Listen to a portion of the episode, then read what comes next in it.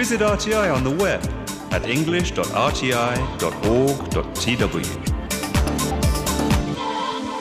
Hello and welcome to Radio Taiwan International. I am Natalie. So, up this hour, we have a lot of great programs for you. We have Ear to the Ground, where Andrew Ryan brings you some interesting sounds from all corners of Taiwan and some beautiful music for you on jade bells and bamboo pipes. But first, join us for Here in Taiwan.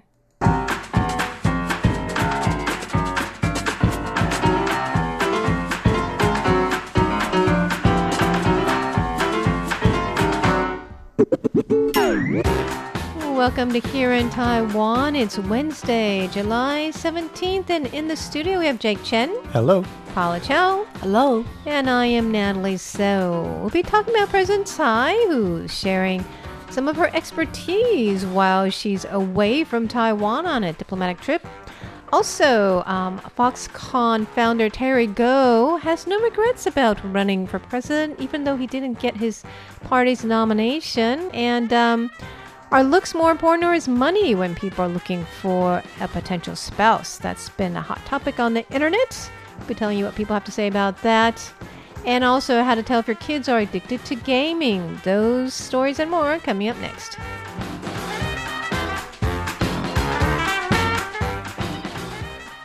Okay, so our president Tsai is on a very high profile trip. She took a extended a stop in New York this time, and also she's in the Caribbean right now. So, can you tell us about um, some of the things she said on her trip? Actually, I'm going to focus on um, food. I'm going to talk about um, bagels and also um, burgers because um, I'm not sure whether she went to a bagels place called Lenny's Bagels or um, you know other people uh, went there to buy some bagels for her. But anyway, she bought ten bagels, and also she other people also uh, went to a famous burger place called Shake Shack and then got a burger for her. And the president said, Well, yeah, I had the burger, but unfortunately, I didn't um, get to eat the french fries. Right, so that's kind of interesting. And the president Tsai also said, you know, because she um, used to study at Cornell Law School, so she actually missed New York very much. And the hotel where she was staying is right next to the Grand Central Terminal. And she said it's kind of sad because um, she actually has a very tight schedule. She doesn't really have time to, you know, go to Grand Central Terminal to take pictures there. And then, but still, she said that it's really great that um, she can visit New York again. It's uh, different when you're president, right? You're not free to do what you please. You just can't take a walk down the street and Right, that's exactly what she said. Because um, at a dinner banquet attended by Taiwanese expatriates, she said that I mean she actually gave a speech in Mandarin Chinese, Taiwanese, and also English. She, she said that well, uh, she felt like it's so familiar everything. I mean, in New York, and then, but right now she's president. There are security concerns, so it's a bit sad that she is not able to, you know, walk around in New York. Right. She did take a walk through Central Park. Oh, um, yes, with some did. young uh, Taiwanese Americans there. So she looked pretty happy then. Yeah, she, she she's pretty happy, right? And she saw many dogs there, and then she she said to um, reporters that when she is away, um, she doesn't know um, what her three dogs are, you know, doing at home because she actually has three guide dogs, retired guide dogs. really? Yes, right. And talking about dogs, President Tsai said before um, her overseas trip, she uh, before her overseas trip, she actually visited a startup, a Taiwanese startup in Taiwan, and then that startup is called Dcard. Dcard is actually a popular platform and among college students. It's a place where you can meet, uh, you, you know, other students, other young people, and then. But she also um, opened a um, had a um, Dcard account. Um, to get a D card account, you have to give some of some personal information. For example, you know, there's one section you have to introduce yourself. You have to tell other people your specialty and then or expertise. This is what she wrote: cooking, uh, keeping pets and dogs, reading, and international trade um, negotiations. Ah, that was before she was president, right? Right. And she also said that, but that's before she entered politics. Right now, her expertise is to be the president. That's what she said. We hope so. Right. And she's going to try to keep on doing that. So we'll see how that goes. I mean, that's uh, the big election we have going on here, big campaign. But um, I didn't know that she was so into cooking. That's interesting. Yeah, I heard that she enjoys cooking, but I, of course, right now uh, at the presidential office, she, you know, personally Doesn't need um, hires a, a chef to do the cooking for her. Wow. Right. So, um, okay, it's good that she has a lot of different interests and uh, she's having a good trip so far, visiting the allies and stopping over in uh, the United States.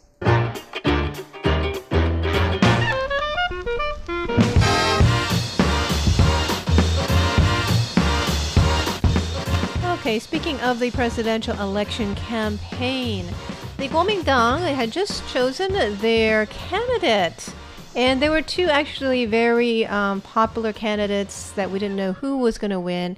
It ended up being um, Kaohsiung Mayor Han Kuo-yu. But um, Foxconn founder uh, Terry Gou uh, was the other uh, number two candidate who got the second amount of support. But you know, he's a major tycoon here in Taiwan, one of the top tycoons and uh, most successful businessman. He has over a million employees that make the iPhones of the world, among other things. And uh, people asked him, you know, do you regret joining the race? I mean, you had everything going for you, like, and now you lost this race. And uh, this is what he said.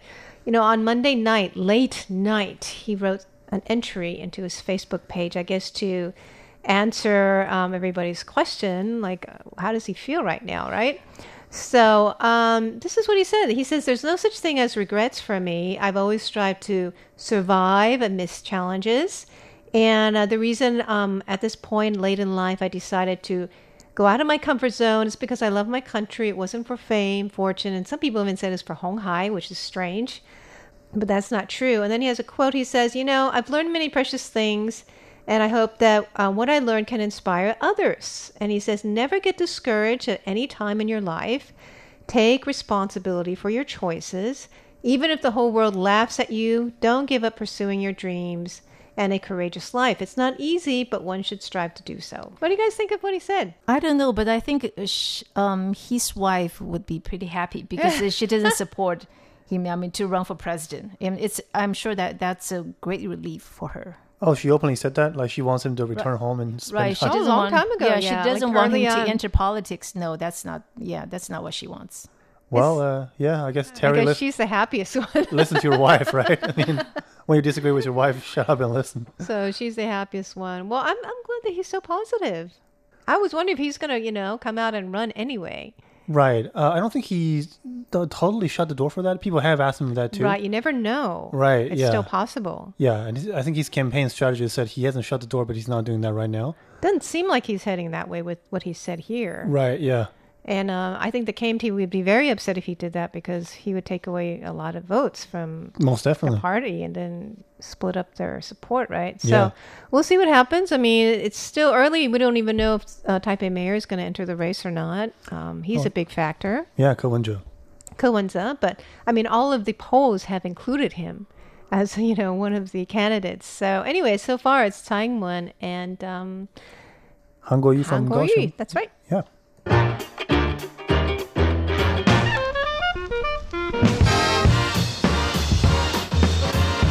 Okay. By the way, just in case you were thinking of it, when you go to a national park, don't actively um, campaign there for a politician that you like, because there are new rules that say you cannot do so.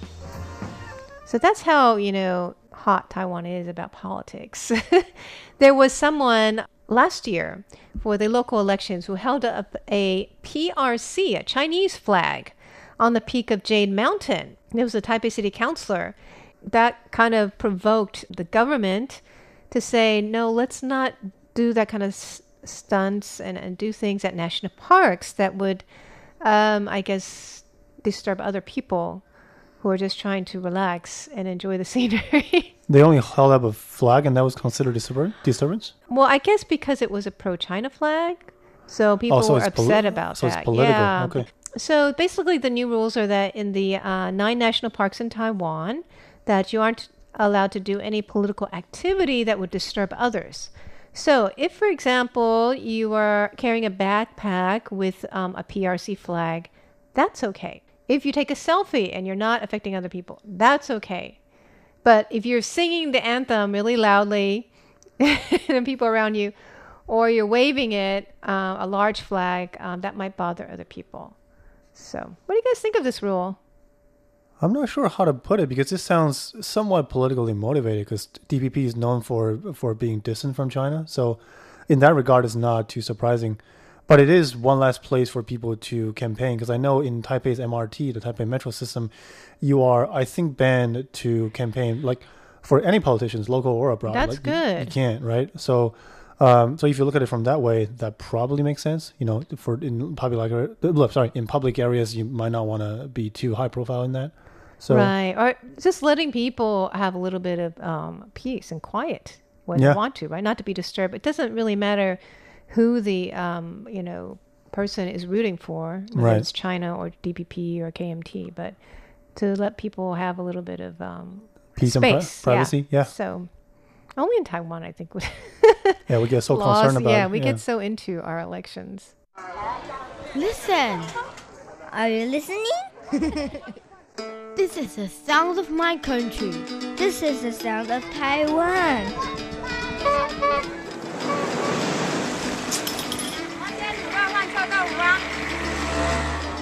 예, 다들 앞에는 어렵게. 어디 송전 Taiwan, a small island with a whole world of sounds.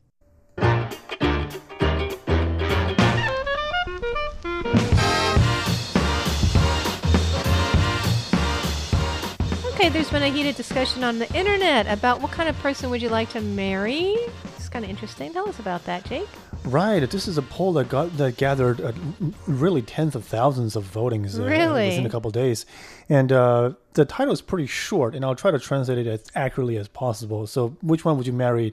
A handsome-looking guy who is still paying back his mortgage, or and I'm not trying to be mean when I say this. It's written on the internet, or a heavy-set person uh, uh, who is whose house is paid off. so a handsome, relatively uh, working class guy or a rich, bigger guy, right? A guy who's not so handsome.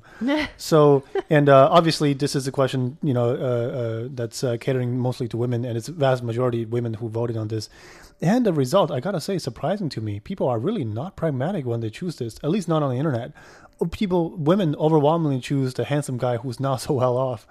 Um, and the answers are all you can imagine. It's it's all over the place. Some, I guess, are being funny. Uh, they said, "Of course, I choose a handsome guy because I'm not paying the mortgage anyway."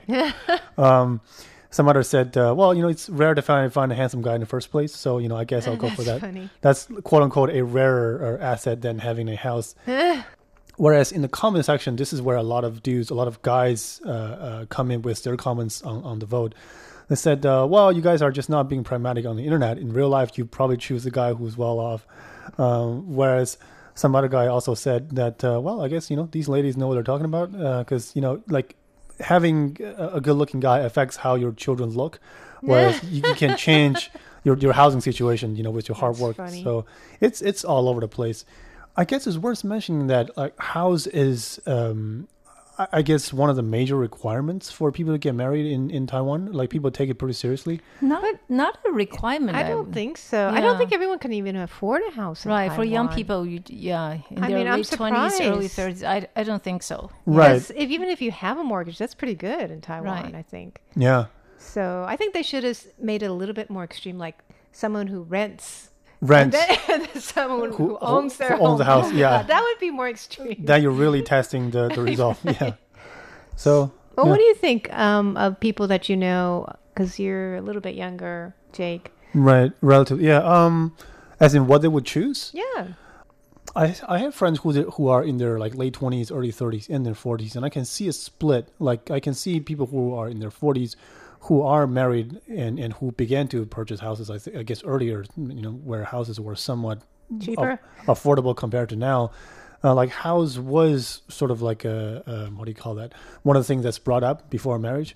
But nowadays, houses are so out of reach for most people my age that it's not even you An know issue. like if you can afford it great with the help of your parents you know like that certainly adds to your your your, your give you some points you know as a potential candidate but uh like Paula said earlier, it's it's out of reach for a lot of people. So people just, I guess people just go for the looks, right? so, yeah.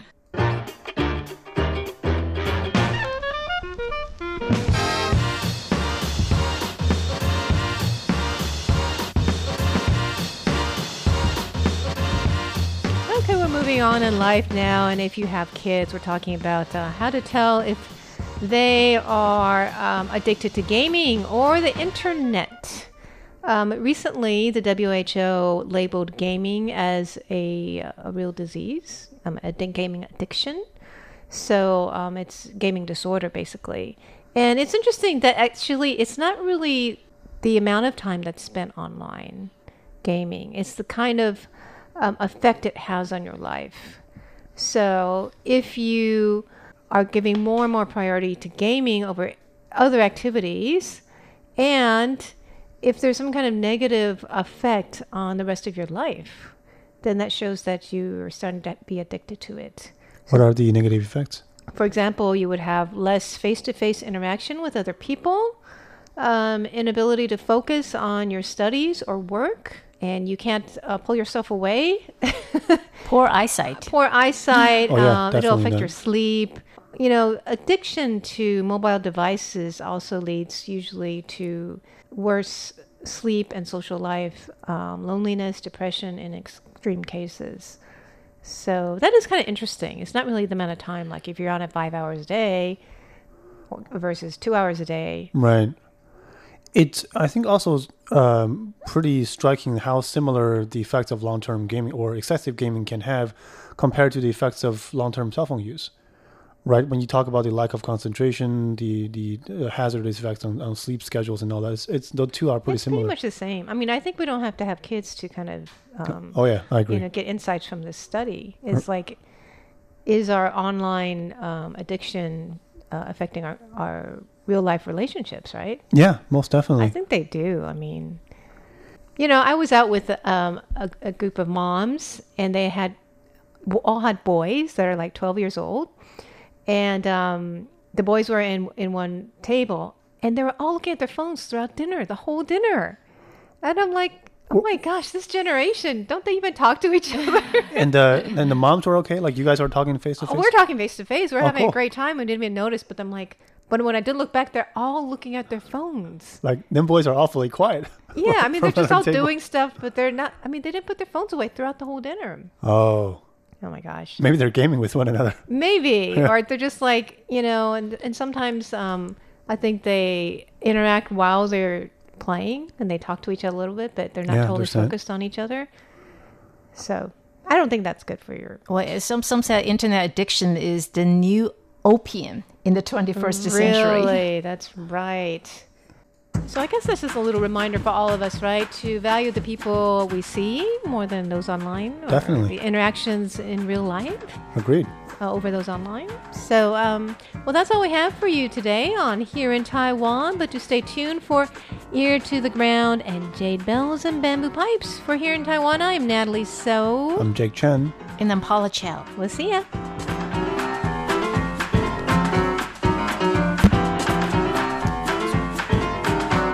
you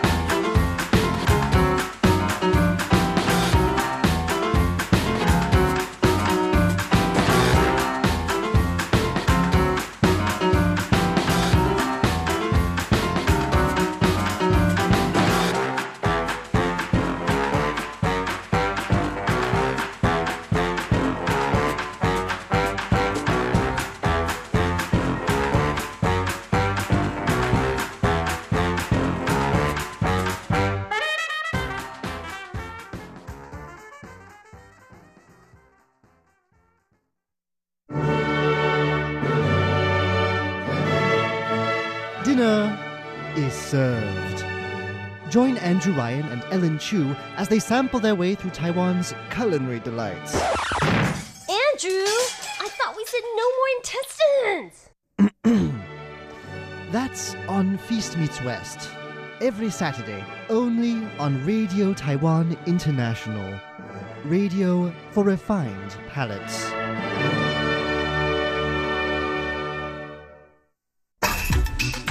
RTI, exercise for your mind.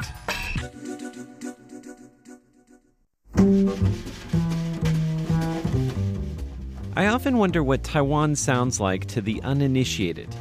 Now, I've been collecting sounds here for 20 years, so it's hard to remember. I'm Andrew Ryan, and in today's Ear to the Ground, I'm going to attempt to listen to my own neighborhood with fresh ears.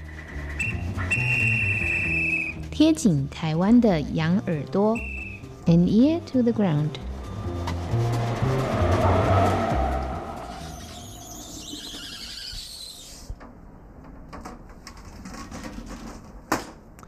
So many of my recordings begin with the sound of me walking out onto my balcony.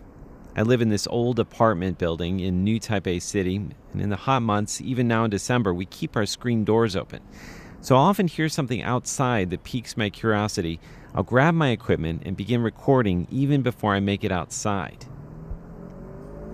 Now, today you can't hear a whole lot from my balcony, just the distant hum of traffic, a handful of birds, a dog in the distance. My decibel reader says it's an average of about 54 decibels, and it guesses correctly that this is a quiet street. In fact, I'd call this sound zero. It only gets louder from here. So, what are the sounds you can hear from my balcony, and how many of them would I have been able to identify when I first arrived in Taiwan? Well, some are obvious, things like scooters going by and the sound of birds and cicadas, but others are hard even for Taiwanese people to guess. One of those sounds, this one, sounds a little bit like rain. And with no context, a class of blind students once told me they thought it sounded like a suitcase being wheeled across a tile floor. That's actually pretty close. So I decided to compile the sounds of my neighborhood to give you a feel for the sound profile. I was inspired by acoustic ecologist Gordon Hempton, the sound tracker, who came up with the phrase one square inch of silence. That was to refer to a place in Olympic National Park in the American Northwest, which he's trying to keep free of human sounds. He's in Taiwan right now, and I thought, what better way to introduce him to Taipei's Sound Zero than by recording the one square inch of noise from my balcony? It begins with me opening my screen door and our neighborhood chief thanking everyone for voting her back into office last month. See if you can identify the other sounds in this minute long compilation.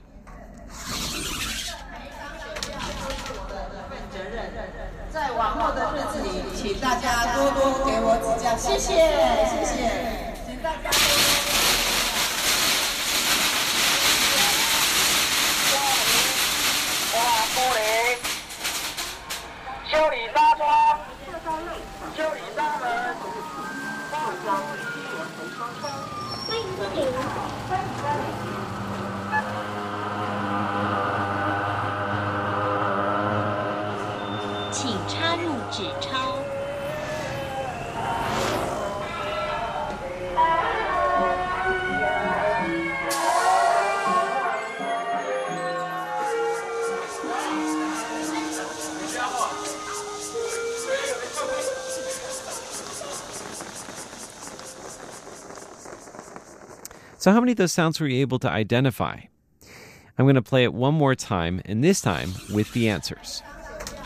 That's the neighborhood chief. The firecrackers are a wedding send off for a bride and groom. That's the door and window fixer. There's the trash truck music, followed by a recorded welcome at a store. That buzz is the fumigators spraying down our neighborhood. 请插入纸钞。 and then the top up machine for Metro cards, telling you to insert some bills. Scooters race past. There's funeral music, a hydraulic powered bus door, a school bell and students, cicadas, and it concludes with someone watering their plants, and the water dripping onto my corrugated balcony roof. Now, my neighborhood is not always this noisy, but I can hear a lot more than I could in my apartment in Chicago, where thick windows sealed me off from the outside world. Here, the sounds fill my apartment at all hours of the day babies crying in the night, weddings, religious processions, and even funerals. A constant reminder that life is always marching forward right outside my window. With an ear to the ground, I'm Andrew Ryan.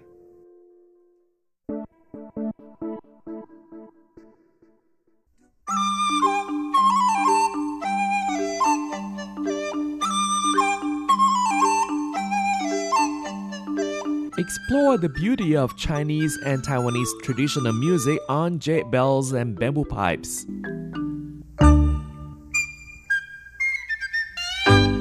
Hello and welcome to this week's Jade Bells and Bamboo Pipes. I'm Carlson Wong, and on today's show we'll feature mandolin music or liu qin, performed by Ruan Shichun and with the conductor David Chen, and the orchestra is Sunrise Sino West Orchestra.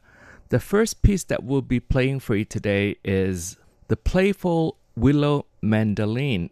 This piece is a medley of Shantung willow mandolin or liu qin tunes, and it captures the feelings and gestures of Shantung style opera.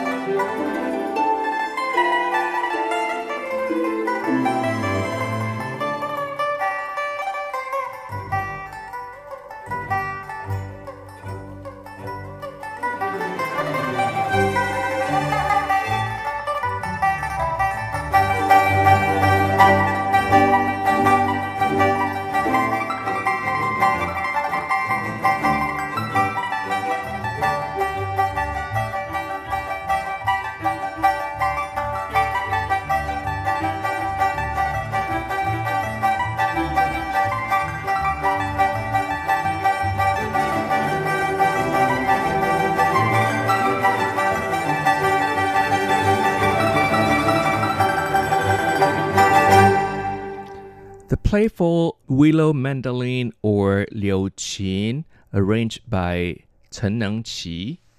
And next, we'll listen to Under the Grapevine. This is an Uyghur folk song.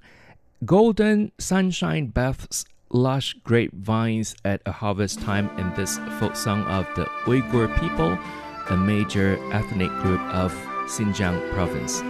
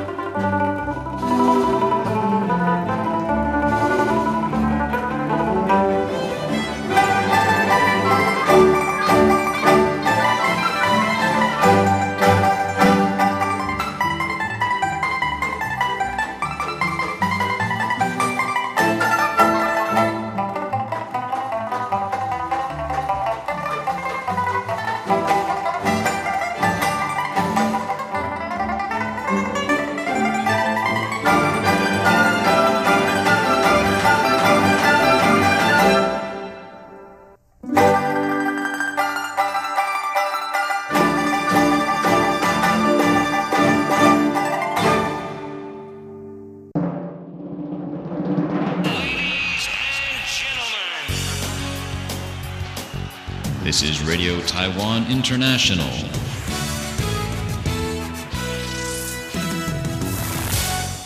And again, you're listening to Jade Bells and Bamboo Pipes. I'm Carlson Wong in Taipei, and today we feature Chinese mandolin solo or Liu Qin music performed by Sunrise Sino West Orchestra. And the conductor is David Chen with the performer Ruan Shichun. Ruan Shichun was born in Canton in 1949 and is considered a master of Liu Qin player and composer. David Chen is a native of Taiwan and pursued his musical studies at Austria's Mozarteum Music Conservatory in the fields of music theory, composition, and conducting. Chinese mandolin or Liu Qin musical instrument is a four string Chinese mandolin with a pear shaped body. It is small in size, according to the Wikipedia, almost a miniature copy of another Chinese plucked musical instrument, the pipa.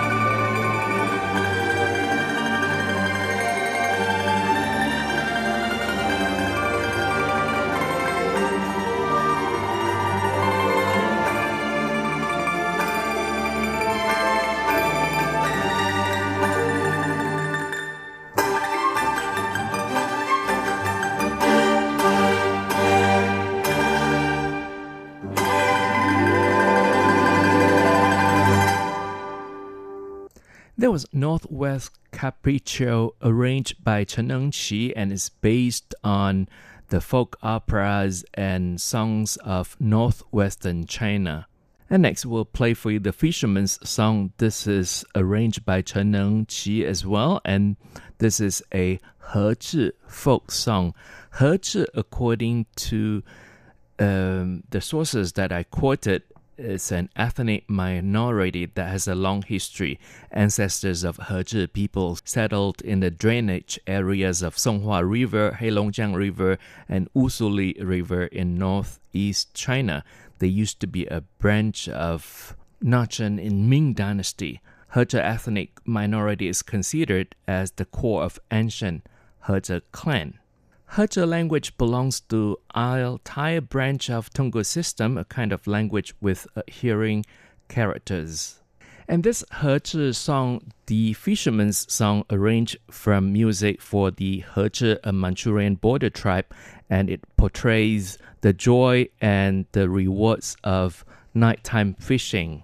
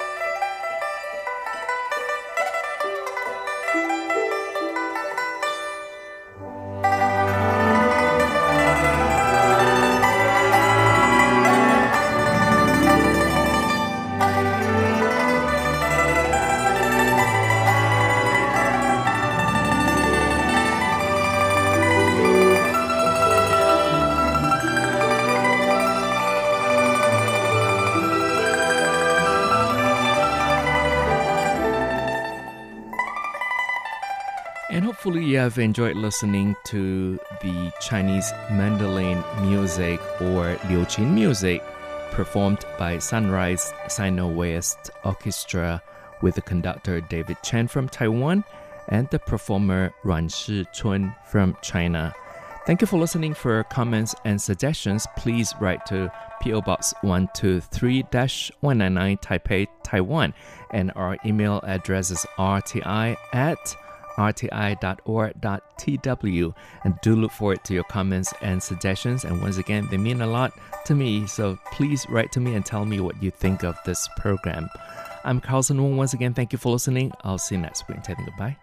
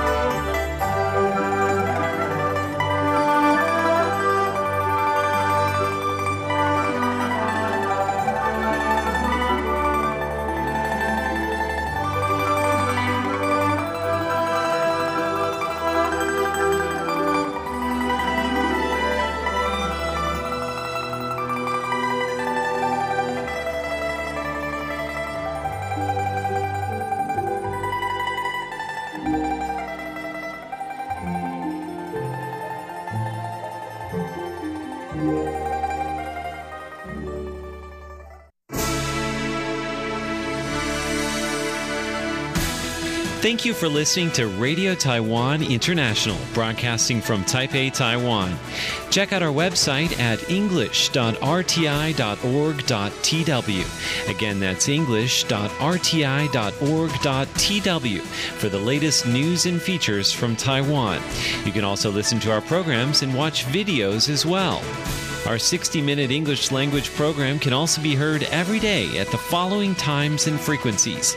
In southern China and South Asia from 1600 to 1700 UTC on 6180 kHz. Again, that's in southern China and South Asia from 1600 to 1700 UTC on 6180 kHz. And in Southeast Asia from 0300 to 0400 UTC on 15320 kHz. Again, that's in Southeast Asia from 0300 to 0400 UTC on 15320 kilohertz.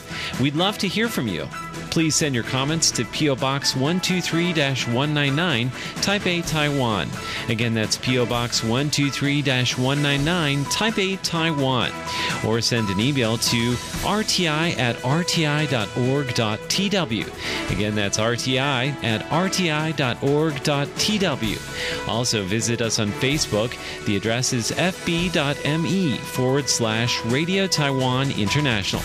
Once again, on Facebook, we're located at fb.me forward slash Radio Taiwan International for videos, photos, and news of interest from Taiwan. Thank you once again for listening to Radio Taiwan International.